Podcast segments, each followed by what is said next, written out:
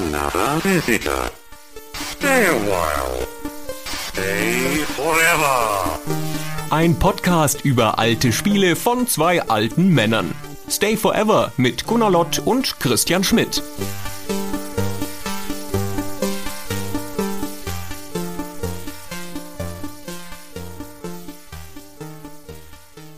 Gunnar, vor acht Jahren, im Jahr 2013, haben wir beide mal ein Video veröffentlicht auf YouTube, von dem wir damals noch dachten, das wird bestimmt der Auftakt zu einer glorreichen Serie. One Must Fail nannte sich das.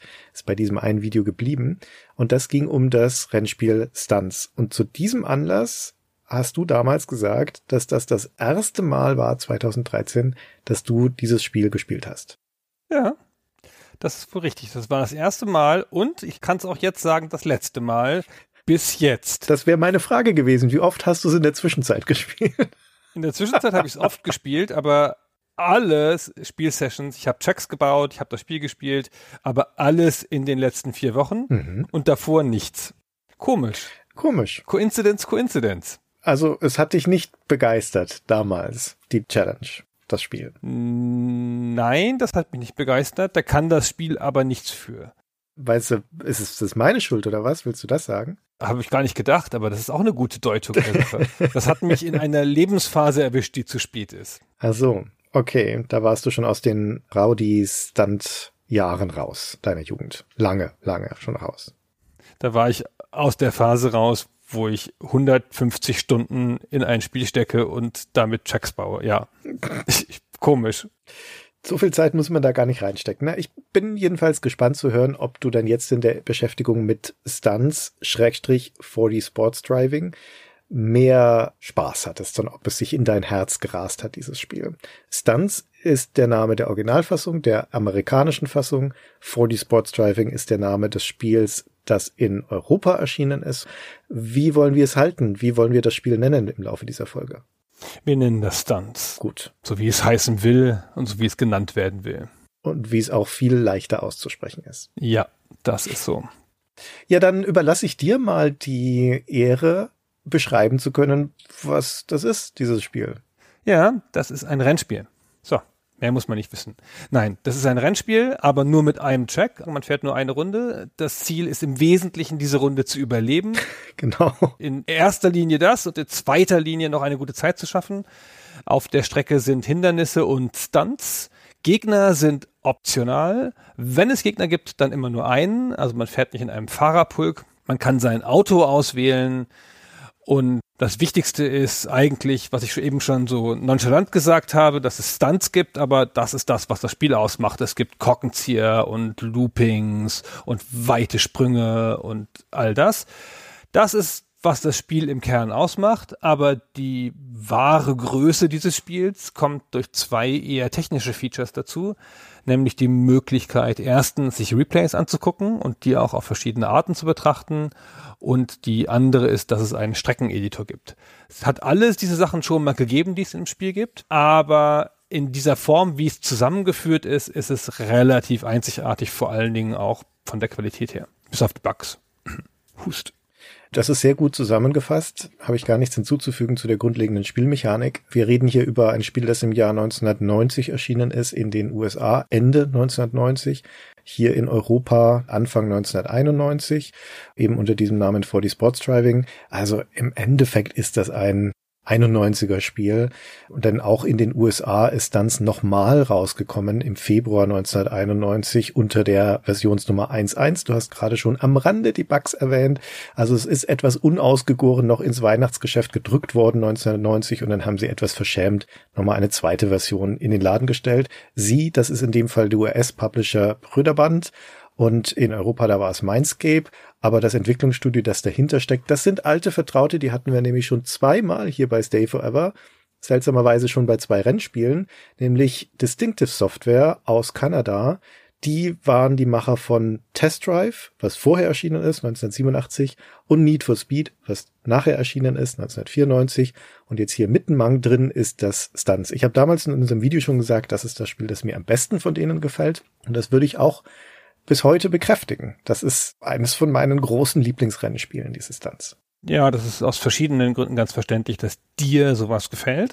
Das wundert mich gar nicht. Ich möchte noch hinzufügen, dass das ein PC-Spiel ist und dass 92 noch eine leicht schlechtere Amiga-Version kam. Ja. Die aber ansonsten funktionsgleich ist grundsätzlich. Hat ein bisschen schlechtere Grafik, ganz anders als andere Amiga-Spiele. Ja, und ein bisschen anderen Sound und so, aber Details. Eine Sache, die ich noch nicht gesagt habe, dies hier ist ein Spiel, das ist in 3D gebaut, das hat Polygonautos. Sehr wichtig, ja. Das erklärt auch, warum die Amiga-Version schlechter ist, weil die Polygon-Engines waren nicht die Stärke der Amiga-Hardware.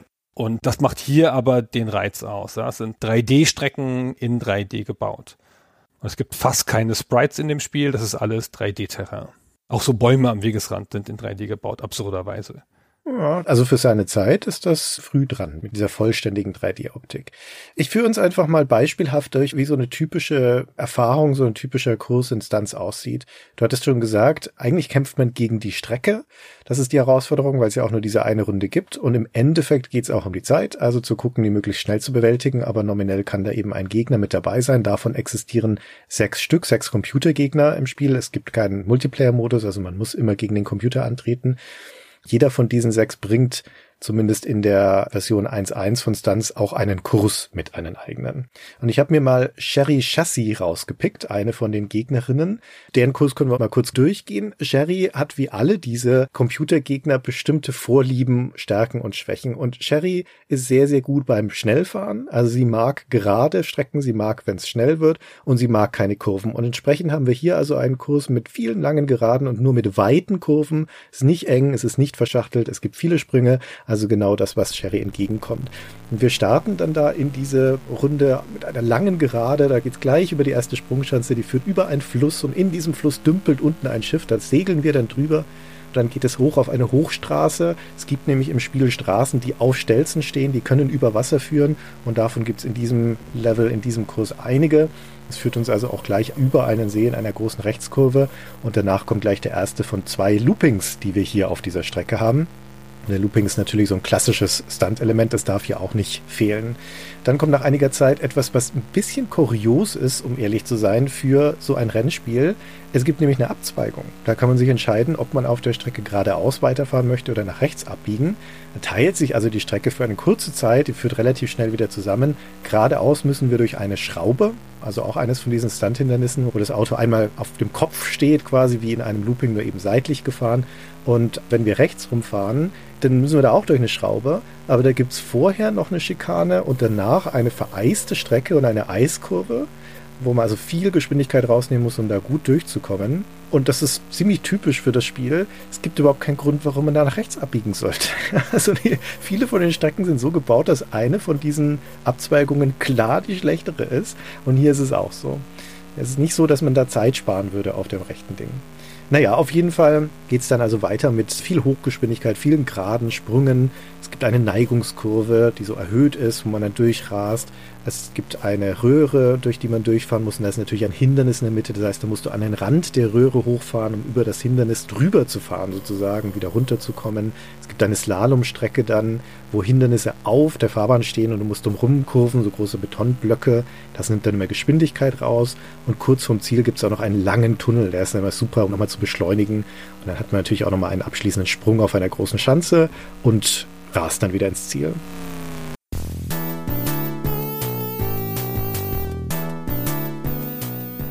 Und diese ganze Strecke ist ziemlich schnörkellos, gibt wenig Deko, sie ist schnell, sie ist fair, sie ist wirklich schön zu fahren, ist ein schöner Kurs und sie hat einen Highscore, denn Cherry, ist ja ihre Strecke, ne, die hat auch in der Highscore-Liste natürlich den Platz eins und zwar sieben Minuten 17 hat sie gebraucht, um das zu fahren im Porsche Carrera 4. Und der Porsche Carrera 4, das mag in echt ein schönes Auto sein, aber hier im Spiel ist es eine ziemliche Scheißkarre. Ist langsam, beschleunigt schlecht, bricht in den Kurven schnell aus, liegt nur mäßig auf der Straße.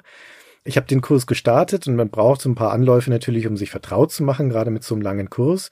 Und dann hatte ich meinen ersten kompletten Durchgang, auch mit dem Porsche Carrera 4, habe mich auch mehrmals gedreht unterwegs und war am Schluss im Ziel mit 6 Minuten 38. Also fast eine Minute schneller als die Championin auf diesem Kurs. Und das zeigt uns schon kurz zusammengefasst, wie gut die Computergegner fahren, nämlich absolut beschissen. Bei den Computergegnern geht's ja gar nicht um Geschwindigkeit da geht's ja drum, ob die die Strecke überleben. Die crashen ja oft. Ja, in dem Fall ist das auch so, wenn du gegen Cherry fährst, dann schafft sie ihren eigenen Kurs nicht. Nach ungefähr zwei Minuten dreißig zerlegt es sie bei einem Sprung. Das ist echt ein bisschen lustig. Du hast gesagt, wie heißt die Dame? Hm? Sag noch Sherry mal. Chassis. Ja, das denkst du, aber in Wirklichkeit, in der deutschen Version heißt sie ja Sherry Karosse. Was, in der deutschen Version? Es gibt eine deutsche Version? Nein, es gibt eine deutsche Anleitung. Eine deutsche Anleitung. Ah, das kennst du nicht? Nee. Ah, das ist ja super. Komm, lies mir mal die ganzen Fahrer vor. Es sind ja nur sieben, nee, sechs sind es nur und ich lese dir den deutschen Namen vor. Ach, jetzt bin ich gespannt. Das sind ja alles Wortspiele im Englischen. Hier der erste, der schwächste von denen heißt Bernie Rubber im Englischen. Das Wortspiel musst du kurz erklären vielleicht? Also das ist ein Wortspiel auf Burning Rubber, also auf brennender Gummi. Deswegen halt hier Bernie Rubber. Genau, und auf Deutsch ist das kongenial übertragen mit Bernie Reifenquietsch. Das habe ich ja noch nie gelesen. Super. Okay. Der nächste heißt, das ist ein Deutscher offensichtlich, Herr Otto Parts. Also ein Wortspiel auf Auto Parts, Autoteile. Der ist ja ein deutscher Name, da wird nichts geändert. Herr Otto Parts. Naja, macht natürlich dann keinen Sinn mehr im Deutschen. natürlich nicht, aber er heißt ja Otto Parts, das ist ein ganz normaler deutscher Name. Das kann man nichts ändern, Christian. Ja, naja, Herr Otto Teile. Naja, gut. Dann gibt's Smoking Joe Stalin. Der rauchende Joe Stalin. Cherry Chassis hatten wir gerade schon. Dann gibt's Warte, die Cherry Karosse, genau. Ich wollte es nochmal sagen. Entschuldige. Jetzt kommt das Beste. Helen Wheels. Helene Rädchen. Brillant. Und Skid Vicious ist der letzte, der härteste von allen. Skid fürchterlich. Wow. So. Ja, das ist das Fahrerfeld. Im Internet habe ich eine Anleitung gefunden für Europa von der Mindscape-Ausgabe. Da steht noch Italienisch drin und Französisch. Ja. Und in Französisch und Italienisch sind die Namen unverändert. Nur im Deutschen hatte der Kollege einen Clown gefrühstückt und musste das alles ändern. Ja, das wundert mich nicht. Na, Im Deutschen wird alles übersetzt. Ja. Aber im Spiel sind sie ja nicht geändert, weil das Spiel ist auf Englisch. Da gibt's keine deutsche Version. Genau, das Spiel ist auf Englisch. Das ist ja noch besser, weil dann verwechselt man die vielleicht sogar, weil die im Handbuch anders genannt werden. Das ist einfach ein Skandal, ehrlich. Na gut. Jetzt hast du uns durch die Strecke geführt. Das ist schön. Man hat auch gesehen an der Strecke nicht nur, dass die KI-Gegner schlecht fahren, sondern auch, wie viel da passiert auf so einer Strecke. Mhm. Also man muss die Strecken auch ein bisschen lernen. Also es ist nicht hundertprozentig schwer, dieses Spiel.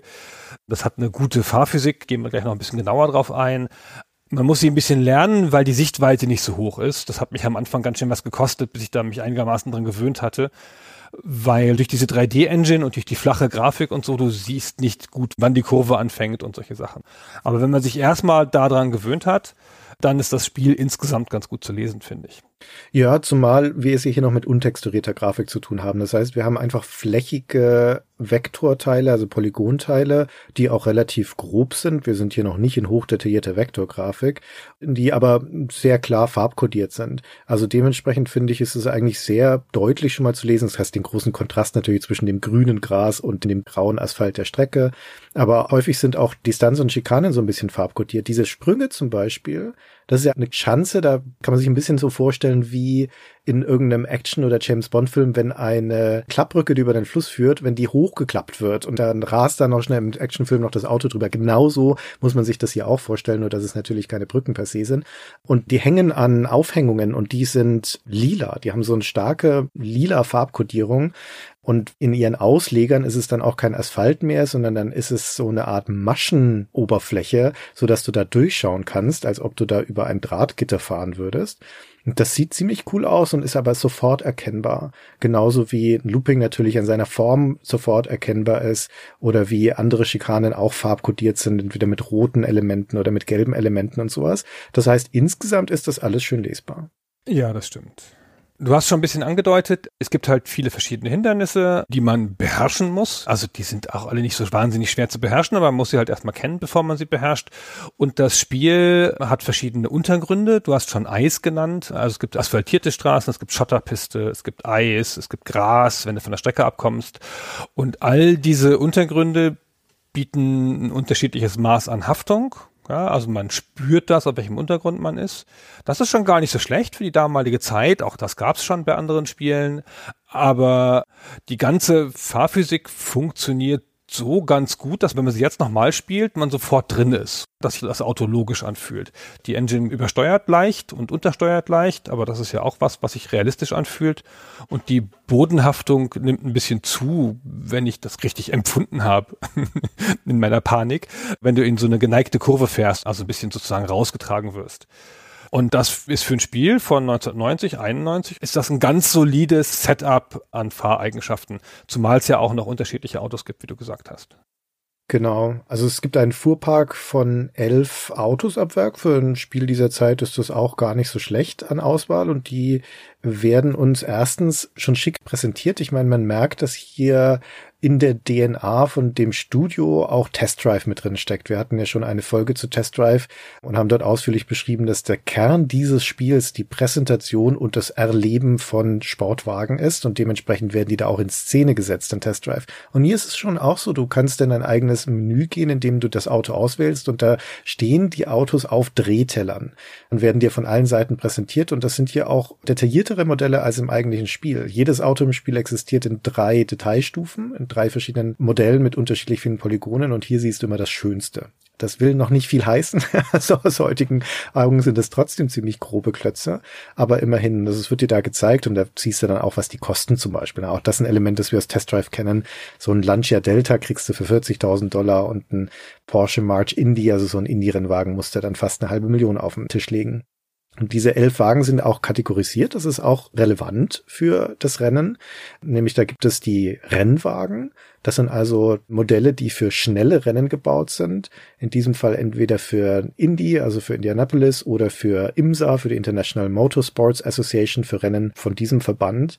Und das wären Porsche March Indy, das ist das schnellste Auto im ganzen Spiel. Und dann haben wir ein Jaguar XJ R9 und ein Porsche 962 dann gibt's Straßenwagen. Das sind eigentlich die klassischen Edelkarossen wie ein Lamborghini und ein Ferrari GTO und sowas.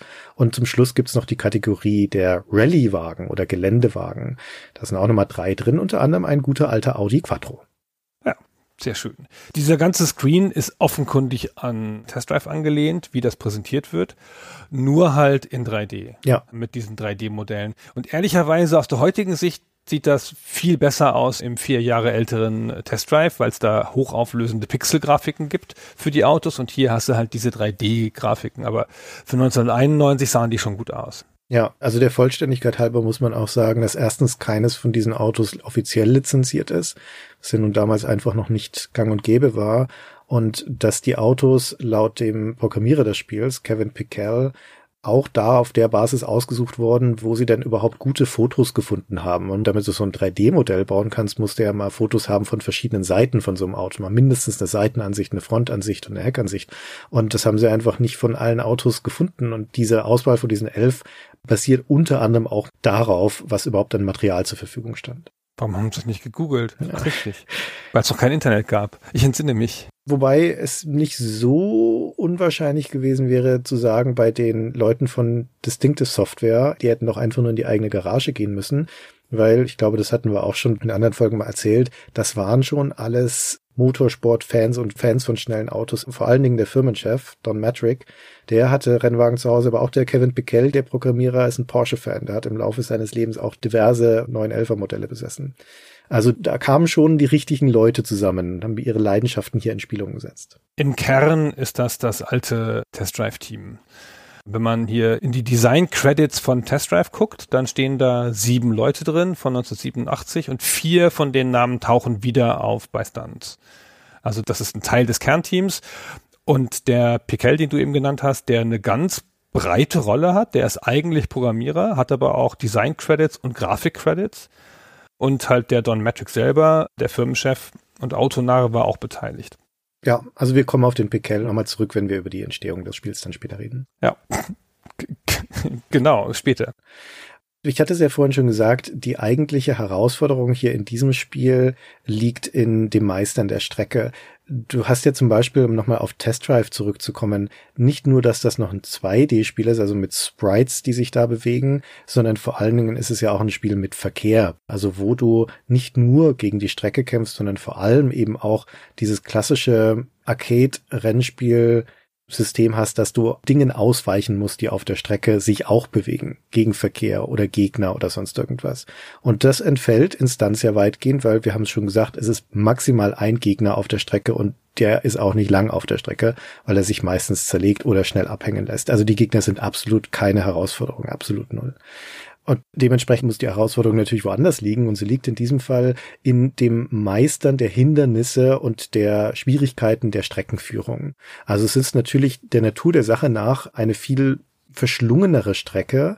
Es ist auch kein Schlauch hier, sondern es ist auf einem abgegrenzten quadratischen Areal findet diese Streckenführung statt, wie bei einem Rennkurs mehr oder weniger. Es ist auch immer eine geschlossene Strecke, also endet immer dort, wo man losfährt.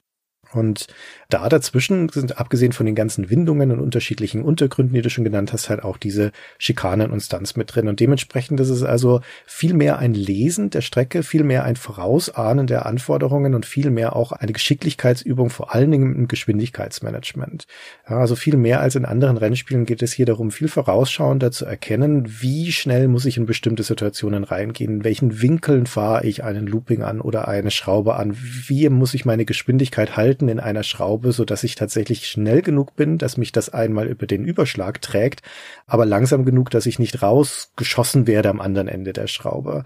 Die Autos fahren sich auch relativ unterschiedlich, die so beherrschen zu lernen, dass man ihre Geschwindigkeit und ihren Grip gut einschätzen kann und damit durch die ganzen Hindernisse schneidet. Das ist also die Herausforderung, die Kernherausforderung Instanz. Das ist ein Ausprobier- und Optimierungsspiel. Es bietet dir relativ viele Möglichkeiten, Sachen auszuprobieren. Es hat eine Auswahl an Fahrzeugen. Du hast schon gesagt, ja, elf Stück, aber diese ganzen unterschiedlichen Typen. Der Vierradantrieb, der ist halt langsam, aber ist halt gut für Eis, ne, logischerweise. Und die Rennwagen sind schnell, die sind halt aber schlecht für Eis. und diese Autos auf den Straßen auszuprobieren, obwohl sich halt relativ schnell immer rausstellt, wer da der Beste ist. Und damit diese Optimierung auf die einzelnen Hindernisse anzugehen, das macht super viel von dem Spaß aus. Man fährt die Strecken immer wieder, man optimiert seine Anfahrweise, man findet ideale Routen, man wird besser. Das ist ja in den allen Rennspielen grundsätzlich ein Punkt. Aber hier ist es so, weil die Strecken so wild sind. Also wenn ich eine Strecke bei Need for Speed fünfmal fahre, ja, mai also da gibt's dann halt drei Engstellen und viermal muss ich beschleunigen und so und dann war's das aber schon von der Streckenführung. Und hier gehören ja diese ganzen Objekte auf der Straße dazu, die ich dann ideal anfahren muss an der richtigen Stelle und wann ich da einlenken muss bei einer hohen Kurve oder sonst irgendwas. Und das macht schon ziemlich viel Unterschied aus. Äh, die Varianz in der Streckenführung ist mit das stärkste Pfund, mit dem Stunts wuchert. Und das hängt zum einen damit zusammen, dass es so vielfältige Elemente gibt. Du kannst in Stunts problemlos auch eine ganz normale Rennstrecke bauen. Führst du halt irgendwelche langen Geraden und ein paar Kurven und sowas rum, dann baust du dir so eine Art Nürburgring nach. Es gibt im Terrain sogar eine Höhenstufe. Also es kann auch ein bisschen nach oben und ein bisschen nach unten gehen. Du kannst also so ein bisschen Relief sogar mit reinbauen und dann kannst du da rumrasen. Und das Geschwindigkeitsgefühl des Spiels ist gut. Also das macht sogar ein bisschen Freude ist halt nur völlig anspruchslos. Auf der anderen Seite hast du aber die Möglichkeit, extrem verschachtelte und fiese Kurse zu bauen. Und das wichtigste Wort hier ist eben der Punkt bauen. Denn der Star der Show ist dieser mitgelieferte Baukasten, mit dem man sich völlig problemlos, weil er absolut intuitiv zu bedienen ist, seine eigenen Kurse zusammenbauen kann. Du kriegst da ein 30 mal 30 Felder großes Terrain es gibt fünf vorgefertigte Terrains, die haben dann verschiedene Wasserflächen drin und ebenso diesen paar Hügel drin, diese Höhenstufe, die ich schon erwähnt habe. Und dann kannst du aus einem großen Set von Bauteilen da deinen eigenen Kurs zusammenbauen. Und das geht erstaunlich gut. Ich meine, in einem Spiel von 91, in einer Auflösung von 320 mal 200, mit den Möglichkeiten der damaligen Zeit. Man kann das ja mit der Tastatur bedienen, auch den Editor, ja. Natürlich geht's auch mit der Maus, aber man kann auch mit Tastenbefehlen hin und her springen zwischen Einsetzen und Auswählen und so. Das funktioniert erstaunlich gut. Man sieht leider nur einen Streckenausschnitt. Das heißt, man muss schon auf der eigenen Karte scrollen und sieht die Strecke nicht ganz im Überblick in diesem Editor.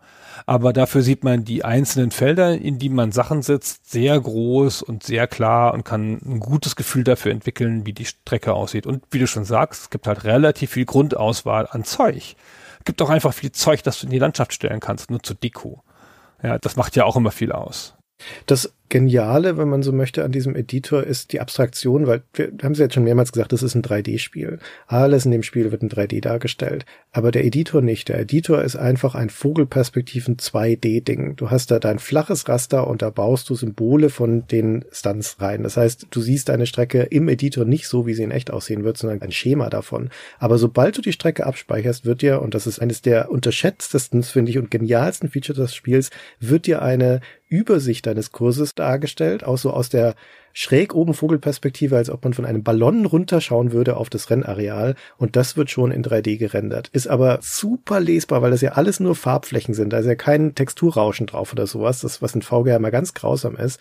Und das ist schon so ein erster Moment der Selbstwirksamkeit. Ich klicke mir was zusammen in dem Editor, gehe wieder raus und ich sehe eine andere, eine höherwertige Darstellung von dem, was ich gerade gebaut habe und es sieht einigermaßen realistisch aus. Ist immer wieder ein toller Moment, kann ich mich nicht dran satt sehen. Ja, genau, und dann kannst du ja noch fahren. Ja, kannst du ja noch fahren. genau. Aber diese Zwischenansicht, das ist sozusagen die Streckenübersicht, die es auch für die anderen Strecken mal gibt schon das macht einen großen Belohnungseffekt aus, ja, dass du das dann plötzlich so mal in der Übersicht sehen kannst, vor allen Dingen, weil du es ja im Editor nicht in der Übersicht siehst, ja, nur in diesem hohen Abstraktionsgrad. Aber man kann nicht oft genug loben, wie gut dieser Editor gemacht ist. Das ist ja kein Profi-Tool, ja. Es ist ja öfter mal vorgekommen, dass halt Programmierer haben irgendwelche Tools und dann wird das veröffentlicht und dann sitzt man da und baut halt StarCraft Maps nach oder irgend sowas und denkt so, boah, schon ganz schön anstrengend, sowas, was die Programmierer da machen, ja. Und ich finde hier, das ist ja ein Traum, also von der Bedienbarkeit und diese krasse Abstraktion versus die 3D-Ansicht hinterher. Das ist ganz schön super. Also das Spiel ist ja heute noch einigermaßen lebendig. Also Leute bauen noch Strecken und, und fahren die. Relativ bald danach kamen dann noch externe Editoren. Ich habe jetzt meine Versuche zum größeren Teil mit einem externen Editor gemacht, der ein bisschen übersichtlicher ist und ein bisschen komfortabler ist. Aber der Original-Editor geht halt noch ganz genauso. Ja. Der geht noch genauso. Der hat ja auch ein, eine kleine versteckte Option. Wenn man Shift F1 drückt, dann kommt man in einen Terrain-Editor. Da kann man dann auch die normalerweise voreingestellten Terrain selber editieren, also selber noch Wasser und Berge einzeichnen, was auch nochmal sehr hübsch ist. Aber der Charme von dem Editor ist seine Zugänglichkeit und seine Bedienbarkeit. Es ist jetzt nicht so, als ob das das erste Rennspiel gewesen wäre mit dem Editor. Da gab es mindestens mal schon 1985 von Electronic Arts das Racing Destruction Set.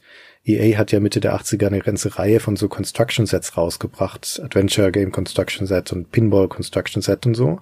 Und hier eben auch eins für Rennspiele. Das hat auch schon so einen einfachen Editor. War natürlich noch keine 3D-Grafik damals.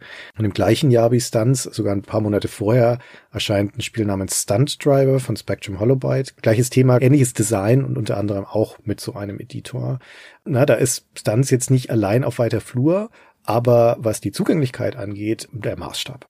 Da lag doch was in der Luft, oder? Zu der Zeit. Da kam ja auch noch Stunt Car Racer von Jeff Crammond. Ja, das war im Jahr vorher, 89. Das war 1989, genau. Das hat übrigens auch schon so eine tolle 3D-Kursvorschau. Ne? Mag sein, dass sie sich davon abgeschaut haben. Genau. Also ich hatte eindeutig den Eindruck, dass sie sich da was abgeschaut haben. Und kurz davor oder fast gleichzeitig zu Stunt Car Racer kommt ja Hard Drive-In von Atari. Ja. Und das ist ja eins zu eins die Vorlage von diesem Spiel. Wir haben schon gesagt, das ist kein Multiplayer-Spiel. Das Stunts, also es hat keinen Multiplayer-Modus. Das ist aber so nicht richtig.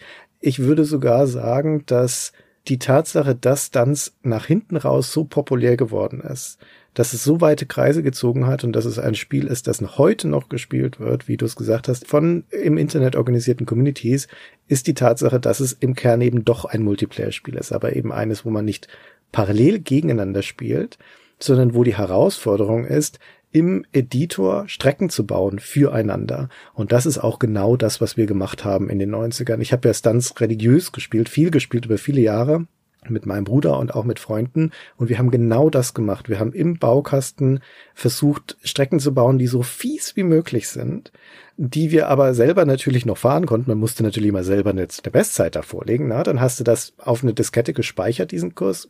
Weil es nur aus Bauteilen bestand, war das ja mini. Das ganze Spiel hat auf eine Diskette gepasst. Super tauschbar natürlich. Ja, es war eines, ich würde mal annehmen, eine der populärsten Raubkopieren seiner Zeit. Aber diese Tauschbarkeit war enorm wichtig, eben auch der Kurse. Hast also deinen Kurs mit dem Highscore auf eine Diskette gespeichert, einen Kumpel vorbeigebracht oder im Pausenhof dabei gehabt und am nächsten Tag hat es dir wiedergegeben und hatte deine Bestzeit geschlagen. Und so ging das dann hin und her. Und diese Art des Wettbewerbs, so wie wir es ja damals in unserem Video im Endeffekt versucht haben nachzustellen, ist ein zentraler Faktor für den Spaß des Spiels und des Erfolgs, würde ich sagen. Und es kommt eben daher, dass du mit diesem Editor und mit der Logik des Spiels in der Lage bist, Kurse zu bauen, die fies sein können. Ja, diesen Punkt möchte ich nochmal betonen, weil das natürlich durch die Tatsache, dass es da diese ganzen Schikanen gibt und diese ganzen Hindernisse gibt und dieses auch leichte Relief gibt, dir die Möglichkeit gibt, sehr gemeine Situationen zu bauen. Also Dinge, wo du zum Beispiel gezwungen bist, stark zu beschleunigen, weil auf der Strecke ein Sprung kommt. Ja, so eine Schanze und du hast zum Beispiel eine der Sachen, die man sehr gerne macht, da ist dann in das Feld zwischen der Rampe, über die du springst, und der Rampe, auf der du landest, ein Bürohochhaus zu stellen. Eines von den Deko-Objekten, die es im Editor gibt. Und das Hochhaus ist so hoch, dass du, wenn du mit höchster Geschwindigkeit über diese Rampe springst, gerade so mit deinem Auto drüber kommst. Da musst du aber wirklich mit Höchstgeschwindigkeit darauf. Und was machst du dann natürlich als nächstes in deinem Kurs? Entweder eine Eiskurve oder irgendein Hindernis, so eine Slalomstrecke, wo die Betonblöcke auf dem Asphalt stehen, sodass der Spieler natürlich sofort wieder abbremsen muss, damit er da nicht dagegen donnert. Und so dreht sich vieles von dem Gemeinheiten des Spiels um Geschwindigkeitsmanagement. Dass du den Fahrer dazu zwingst, kommt auch ein bisschen auf das Auto an, das er auswählt, immer auf Geschwindigkeit zu kommen, dann aber schnell und richtig wieder abzubremsen, weil der sonst in das nächste Hindernis reinrast. Also es ist nicht nur eine Freude, diese Kurse zu fahren, sondern es ist allein schon eine diebische Freude, sie zu entwerfen, in dem Wissen, dass es dann einer deiner Kumpels fahren wird und in der Schadenfreude, in der schon vor Schadenfreude, wie der Kumpel fluchen wird. Ja, also es gibt ja nicht viele Spiele, in denen das möglich ist, dass man so Files tauscht und sich Karten oder Strecken oder irgendwas gegenseitig baut und zum Ausprobieren gibt. Und das ist ja ein hammerstarkes Feature weil es so selten ist und aber auch, weil es hier mit vergleichsweise normalem Aufwand möglich ist, so eine Strecke zu bauen. Ich habe ja früher, habe ich ja schon mal erzählt, Warlords Maps gebaut, aber da habe ich ja eine Woche dran gesessen an so einer Map. Also vielleicht auch, weil ich nicht so gut war. Und hier kann man ja, meinetwegen in zwei Stunden kann man schon eine okay Strecke bauen, wenn man es ein bisschen gewohnt ist. Ja, easy, ja, ja, ja. Also auch in einer Stunde, ja, also es geht schon schnell, aber wenn man es halt natürlich ein bisschen so, dass dein Bruder die hinterher nicht fahren kann, ja, da muss man schon mal eine zweite Stunde investieren, würde ich sagen. ja, wie gesagt, du musst sie ja selber auch noch schaffen können, die Strecke. Aber du hast halt den Vorteil, dass du weißt, was kommt. Ja, das stimmt natürlich. Dadurch, dass wir hier ein Spiel haben, das auch die dritte Dimension hat, also wo Autos auch abheben können, wir haben ja schon gesagt, Sprünge, Loopings, Schanzen und sowas, ist ja jetzt nicht gang und gäbe in Rennspielen, dass es das tatsächlich gibt, dass die Z-Achse simuliert wird, aber in einem Stuntspiel ist es natürlich super wichtig. Und dementsprechend ist auch eine etwas andere Physik am Werk oder sollte am Werk sein als in anderen Rennspielen. Und jetzt ist das ein schon dem Augenschein nach relativ krudes Spiel. Und du hast es vorhin auch schon gesagt, wenn man das spielt, das wird ja noch mit der Tastatur gesteuert, dieses Spiel, da kommst du relativ schnell rein. Das ist jetzt nicht so, als ob du da eine komplexe Simulation vor dir hast. Ja, es gibt ein bisschen Drift in den Kurven, ja, die Autos können ausbrechen und können sich drehen, aber ja, es fühlt sich jetzt nicht komplex an, sondern es ist auch da ein recht zugängliches Spiel.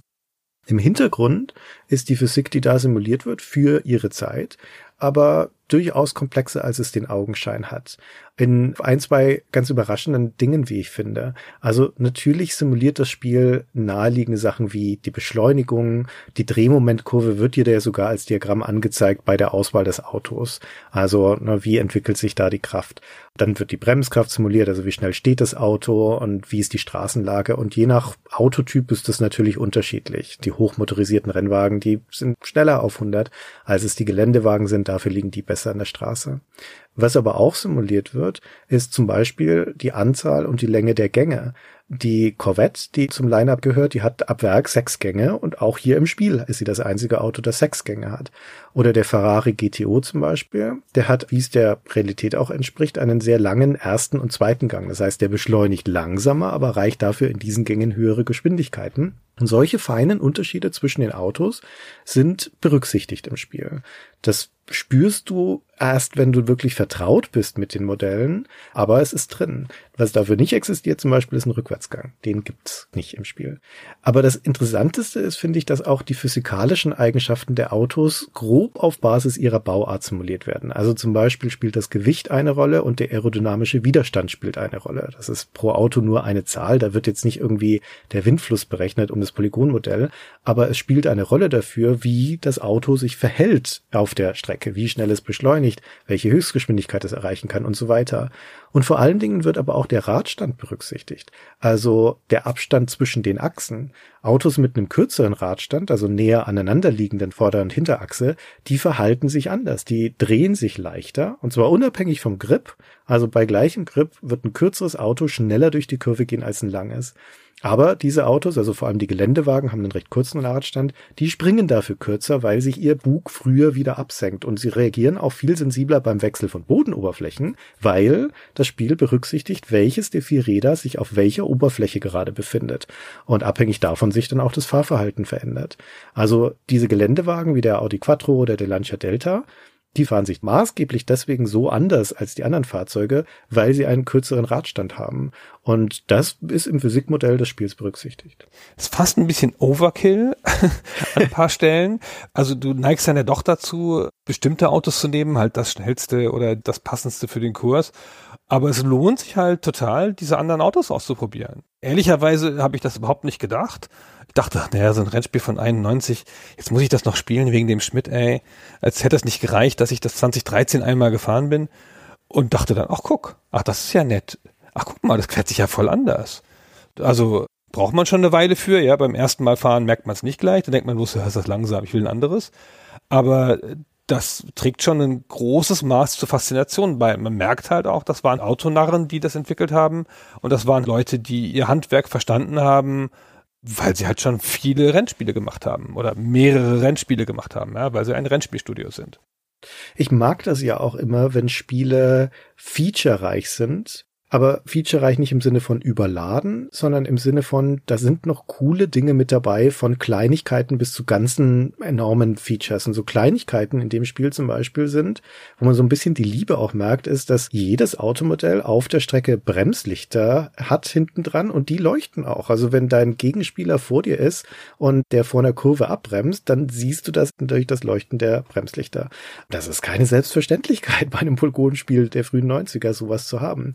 Oder oder wenn die Autos crashen, dann fliegen 3D-Karosserieteile durch die Gegend. Ja, das sind jetzt keine Motorhauben oder sowas, das sind halt einfach nur flache Polygone, aber immerhin, das ist ins Spiel eingebaut worden. Und jedes Auto hat ein eigenes, originalgetreues Cockpit. Also du fährst das ganze Spiel ja standardgemäß aus der Cockpit-Perspektive. Und erkennst also schon allein im Cockpit, in welchem Auto du sitzt. In der Corvette ist es sogar ein digitales Cockpit. Na, da hast du kein Tacho, sondern hast du eine Digitalanzeige. Und das zieht sich dann rein in größere Features, wie die Gegner, da kommen wir gleich noch dazu, aber vor allen Dingen auch in das Replay-System. Oh ja, das Replay-System. Eine Sache noch, was es nicht hat, ist ein Rückspiegel. Stimmt. Anders als Test Drive, das das schon vier Jahre vorher hatte. Also das Feature fehlt. Du brauchst es ja auch nicht ständig, weil man merkt hier, das ist ja nicht dafür gemacht, um im Verkehr zu fahren, sondern es ist eigentlich dafür gemacht, um solo da schnell durchzurasen.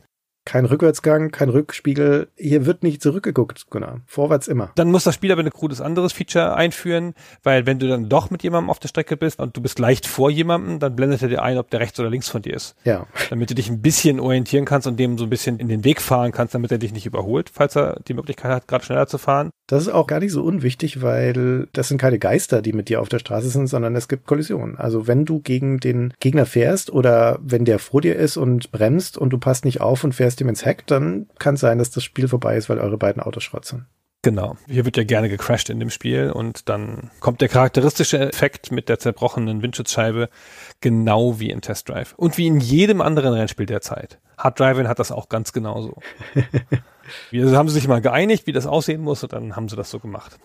Bei den sechs KI-Gegnern, ich sagte ja vorhin schon, die haben so ein paar simple Charaktereigenschaften. Und die Helen Wheels, das ist eine von den zwei Fahrerinnen, die ist eigentlich eine sehr, sehr gute Fahrerin. Also die hat keine Nachteile, was die Strecke angeht. Nominell, abgesehen davon, dass alle KI-Fahrer scheiße sind. Aber nominell hat sie keine richtigen Schwächen. Ihre einzige Schwäche ist, dass sie gerne rammt. Und das stimmt auch tatsächlich. Also wenn sie in deiner Nähe ist, dann siehst du auch im Spiel, wie sie anfängt auszuschwenken und versucht, irgendwie Kontakt mit dir aufzunehmen. Sie haben sich sehr bemüht, den Fahrern so Charakter zu geben. Sie inszenieren die auch im Spiel jeweils mit einem eigenen Bildschirm. Jeder Fahrer wird da vorgestellt mit einem Text. Genau wie ein Auto, ehrlich gesagt. Das Spiel stellt ja seine Autos vor und genauso stellt es auch die Fahrer vor. Mit einem Namen, mit, mit Werten, also die Größe und das Alter und die Rennerfahrung wird gesagt. Dann wird so ein bisschen eingeschätzt, was ihre größten Problemzonen sind. Also was sie nicht können. Hier der Otto Parz, der hatte halt als Problemzone hohe Strecken, ja, das ist nicht seins und Stunts in der Luft. Und der Squealing Bernie Rubber, der hat als Problemzone alles. Also soll auch ein bisschen lustig sein. Und dann gibt's halt noch so einen kleinen Text, wo man noch so ein bisschen was einschätzen kann, wie der so fährt, wie zum Beispiel bei der von dir eben schon genannten Helen Wheels, Helene Rädchen, die halt gerne rammt. Das steht in dem Text so schön, so halt sie mal besser von teuren Autos fern. die haben alle eine Pixelgrafik. Digitalisiertes Foto. Foto, genau. Und das sind auch reale Personen. Ja. Das sind alles Entwickler aus dem Studio, die sie fotografiert haben möglicherweise mit angeklebten Schnauzbärten im Fall von Otto Parts. ja. Nur die Helen Wheels, so eine Blondine, so, die ist ein angeheuertes Model. Da hatten sie wohl offenbar niemanden. Wahrscheinlich haben sie nur eine Frau in dem Studio und die hatten sie schon für Cherry verbraucht und dann war's das. Ja, die ist eine von den Grafikerinnen, die Athena Bax ist das, die die Sheriff spielt, ja. Und es ist sogar im Nachhinein berühmt gewordener Mensch hier unter diesem Line-Up mit dabei, nämlich der beste Fahrer, das ist der Skid Vicious, haben es vorhin schon genannt, der wird hier gespielt von Chris Taylor. Dem Chris Taylor, der dann später Gaspowered Games gegründet hat und mit Supreme Commander und sowas bekannt geworden ist. Total Annihilation etc. Würde ich nie im Leben wiedererkennen. Hier ist er jung und schlank. und später ja dann eher nicht mehr. aber er ist hier tatsächlich dabei. Und er hat an dem Spiel überhaupt nicht mitgewirkt. Also wie ein guter Teil von den Leuten, die hier digitalisiert wurden, stammen zwar von DSI, aber nicht aus dem Team, das das Spiel entwickelt hätte. Das wusste ich überhaupt gar nicht. Das hatte ich überhaupt gar nicht mehr auf dem Schirm, dass der Taylor ja Kanadier ist und ja so Spiele wie Hardball und mhm. 4D Boxing gemacht hat und so. Ja. Dass er sich da seine Meriten verdient hat. Ja diese unterschiedlichen Eigenschaften, die die haben, die sind auch ziemlich Makulatur. Der Kevin Pickell, der Programmierer, der hat später mal erzählt in einem Interview, dass das ein relativ später Gedanke war, diese Gegenspieler, relativ spät in der Entwicklung und dass die ursprünglich alle gleich gefahren sind und dann aber der Wunsch kam vom Designteam, dass die sich doch unterscheiden sollen und die einzige Möglichkeit, die er dann auch gesehen hat, um die zu unterscheiden, ist sie halt alle dümmer zu machen. Und das funktioniert unter der Haube so, dass wenn jetzt zum Beispiel die Sherry Chassis gut ist auf geraden und schlechten Kurven, für jedes Bauteil auf der Strecke hat jeder der Computergegner einen Maximalgeschwindigkeitswert und die Sherry fährt also halt auf allen Geraden immer ihre Maximalgeschwindigkeit und auf Kurven fährt sie aber halt einen niedrigeren Wert. Und der Autoparts, der keine Höhen mag, der fährt halt langsamer auf den höheren Strecken. Also das ist im Wesentlichen die KI in Anführungszeichen, die da dahinter steckt. Und dementsprechend sind die also auch keine Herausforderung. Aber was wirklich nett ist, und das fällt auch wieder unter dieses Liebe zum Detail, ist, dass sie eben nicht nur diese digitalisierten Fotos haben, sondern nach dem Rennen haben die eine kleine Animation sogar, abhängig davon, ob sie gewonnen oder verloren haben. Die Sherry Chassis, um die nochmal zu nehmen, wenn sie gewonnen hat, dann wirft sie dir einen Kuss zu und wenn sie verloren hat, dann heult sie sich die Augen aus. Oder der Bernie Rubber, wenn der gewonnen hat, dann reckt er die Faust in die Luft und kann sein Glück gar nicht fassen. Und wenn er verloren hat, dann verzieht er das Gesicht. Das ist voll nett. Das ist super nett, ja. Ja, das ist nett. Also sie sagen ja auch noch einen Spruch, wenn sie dich besiegen oder du sie besiegst. Ja, verschiedenes sogar, je nachdem, wie das Rennen gelaufen ist, ja. Genau. Also das ist wirklich nett gemacht. Also dafür, dass das ja nur ein, wie du sagst, ein Nachgedanke war und auch wirklich kein wichtiges Feature im Spiel und auch echt ein Feature im Spiel, auf das du dann irgendwann auch verzichtest, wenn du es ein bisschen besser kannst, wenn du dich auf andere Sachen konzentrierst, trägt das schon ziemlich dazu bei, dass man das Spiel liebenswert findet oder interessant findet in den ersten Stunden. Ja, da kommen wir jetzt zu den Replays endlich. Die Replays, das ist ja das sensationellste Feature. Die Replays finde ich ja noch beeindruckender als den Editor. Ehrlich? Naja, also so weit würde ich jetzt nicht gehen. Aber erzähl, warum beeindrucken die dich so? Also die Replays gibt's ja heutzutage in quasi jedem Spiel. Und meine erste Erfahrung mit Replays war in den Pro Evo Spielen, wo man sich dann halt die Tore aufgenommen hat, um den anderen zu zeigen, was für tolle Tore man geschossen hat. Und die haben ja so ein Kamera-Feature-Set. Diese Replays in modernen Spielen, du kannst die Kamera drehen, du kannst die Kamera wechseln, eine andere Kamera, beim Fußball natürlich typischerweise, ne? Eine Kamera von der Tribüne, eine Kamera von hinterm Tor, diese ganzen Kameras. Mhm. Und kannst vor- und zurückspulen, damit du die richtigen Stellen findest und so. Und dieses ganze Feature-Set, das ich eben beschrieben habe, ist auch schon in diesem Spiel von 1990, 91 drin. Richtig. Und das war mir jetzt in meinem aktiven Computerspielewissen nicht bewusst, dass es das zu der Zeit schon gegeben hat. Einen so komplexen Replay-Editor, mit dem man sich die Sachen so genau zurechtlegen kann und aus verschiedenen Kameraperspektiven angucken. Das ist ja auch ein frühes 3D-Spiel, ja. Das gab es natürlich logischerweise zu 2D-Zeiten in der Form nicht. Bei 2D kannst du ja die Kamera nicht umstellen. Und dieses Spiel nutzt hier seine 3D-Fähigkeiten auch ordentlich aus. Ja, es gibt eine Hubschrauberkamera und es gibt eine Fahrerkamera logischerweise und es gibt vier Kameras. Sag nochmal schnell. Ja, es gibt die Verfolgerkamera, die du frei positionieren kannst und dann gibt's noch die Fernsehkamera. Genau, die TV-Kamera, die da auch so diese typische Fernsehszene, wo irgendwas an der stehenden Kamera am Straßenrand vorbeirast. So, das war schon ganz schön cool, wie das Spiel damit inszenierbar ist, wenn du dir das anguckst. So. Ja, absolut. Also auch wieder eine von diesen Fällen von nicht ganz neu, aber schon sehr früh dabei. Also in einem Rennspiel, glaube ich, war das erste Mal, dass es Replays gab, war im Jahr vorher, 1989 bei Indianapolis 500, also bei dem Spiel von Papyrus. Aber die meisten von uns kennen das eigentlich erst ab der Ära von Doom. Hm. Die Demos aus Doom sind ja eigentlich genau das. Und die Replays hier funktionieren ähnlich. Da wird kein Filmchen gespeichert, sondern das Spiel speichert einfach die Steuerungseingaben und spielt die dann wieder ab. Deswegen sind die auch die Replays sehr, sehr klein. Deswegen kannst du die also auch sehr gut teilen. Und hier ist es halt mit der Vielfältigkeit der Kameras wieder sehr schön umgesetzt. Also es ist nicht nur notdürftig hingestrickt, damit man es hat, sondern das ist sauber ausgearbeitet, dieses Feature. Und es hat das wird auch noch relevant werden dann für die Szene von Stunts bis in die Jetztzeit, ein ganz kurioses Feature, nämlich dass du aus einem Replay heraus jederzeit wieder ins Rennen einsteigen kannst. Du kannst selbst in dem gerade laufenden Rennen, du hast gerade den Sprung verhauen und bist aus der Kurve getragen worden und spulst du wieder zurück zehn Sekunden und steigst da ins Rennen wieder ein. Das Spiel erkennt das dann zwar und sagt, okay, dann kriegst du jetzt aber kein Highscore mehr, also du kannst das Rennen fertig fahren, aber ich messe deine Zeit nicht mehr. Aber du kannst theoretisch also Rennoptimierung betreiben, ja, indem du einfach das Rennen abbrichst, aus dem Replay heraus zurückspulst und wieder anfängst. Was ist denn das für ein unfassbares Feature? Also ich begreife gar nicht, warum sie das gemacht haben. Völlig überraschendes Feature. Ja. In der Tat. Also kommt mir auch gar nicht so richtig, was sie da für einen Gedanken hatten, warum man das können muss. Ich kann mir nur vorstellen, dass das technisch halt so ging. Ja. Weil sie halt diese Eingaben so gecheckt haben und das halt kein Film ist. Und wenn halt die Eingaben so klein sind und das einfach so hintereinander hängt, kannst du auch wieder einsteigen. Aber was für ein unfassbar cooles Feature. Dieses Replay-Feature hat 10 Minuten Buffer bei so Strecken, die, wie du ja gesagt hast, so mal so 6, 7, 8 Minuten dauern oder auch mal deutlich weniger. Der kann schon eine ganze Strecke aufnehmen. So, das ist schon ganz schön cool. Du kannst dein ganzes Rennen damit bestreiten und dann in verschiedene Stellen noch reinspringen und das noch weiter optimieren. Das ist ganz, ganz, ganz toll.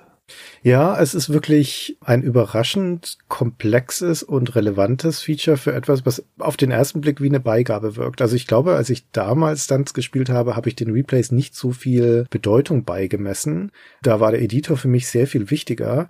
Aber je besser du wirst Instanz oder je professioneller du das spielen möchtest, je ernsthafter du das spielen möchtest, desto wichtiger wird der Replay-Editor auch.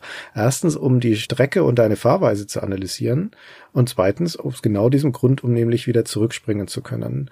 Und um das schon mal jetzt hier vorwegzunehmen, wir haben es ja schon ein paar Mal angedeutet, es gibt bis heute eine lebendige Szene um Stunts von Spielern, die heute immer noch das machen, was man damals schon gemacht hat, nämlich eine Strecke raussuchen oder bauen, sie dann miteinander zu teilen und dann um die Wette zu fahren, wer die beste Zeit hat. Es gibt zwei Rennligen, die bis heute noch existieren, die eigene Webseiten haben, wo man teilnehmen kann. Das eine davon ist Race for Kicks. Da ist jetzt gerade, als wir diese Folge aufnehmen, der aktuelle Kurs, der dort gefahren wird. Alpine, also es sind natürlich na, gemachte Karten von Leuten und man fährt da teilweise auch mit anderen Autos. Die ursprünglichen elf Autos von Stunts sind im Laufe der Zeit durch die Community ergänzt worden um weitere Autos. Hier in diesem Fall ist das vorgegebene Auto, mit dem man fahren muss, eine Chevy Corvette Surf 3. Und hier dieses Race for Kicks, das ist quasi die ernsthafte Liga. Da wird nämlich gespielt nach der OWOOT-Regel, One Wheel on or over the track. Das heißt, es sind keine Abkürzungen erlaubt. Stunts müssen ausgeführt werden, dürfen nicht umfahren werden. Da kannst du also bis heute dran teilnehmen. Und die andere traditionsreiche Liga heißt Sex Stunts. Auch da werden Custom-Karten gefahren. Das ist übrigens eine spektakuläre Webseite. Die hat so schöne Statistiken, die ist so schön grafisch aufbereitet. Die haben so hübsche Übersichten von den Tracks. Die aktuelle Karte, die da gefahren wird, ist Atlas Air.